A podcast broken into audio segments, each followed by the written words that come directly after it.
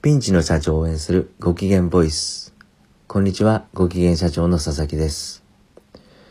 儲かっているのにお金はない。今日はこんなテーマでお話したいと思います。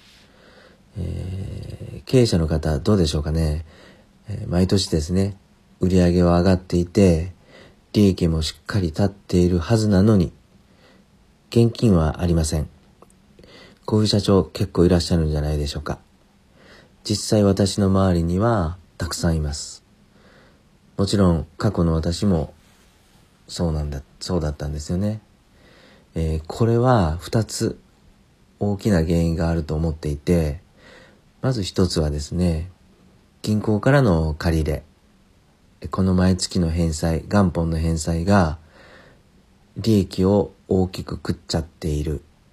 そんなパターンがあると思います。例えばですね、えー毎月利益が100万円出ていても、金融機関、債権者への毎月の支払いが、元本が100万円以上だとしたら、もちろん、キャッシュはマイナスですよね。それともう一つ、これは本当にめちゃくちゃ怖いと思うんですが、えー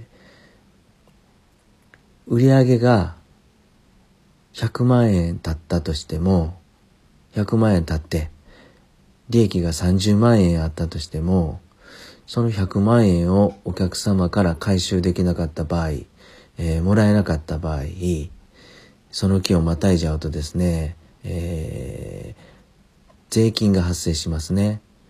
うん。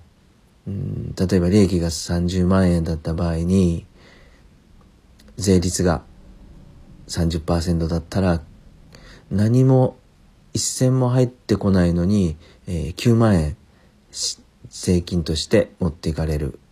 そういう可能性がかなり高いんで、これはむちゃくちゃ怖いです。ですから、利益が立っても、お金をもらえないと、何の儲けにもならない。そういうことになるんですよね。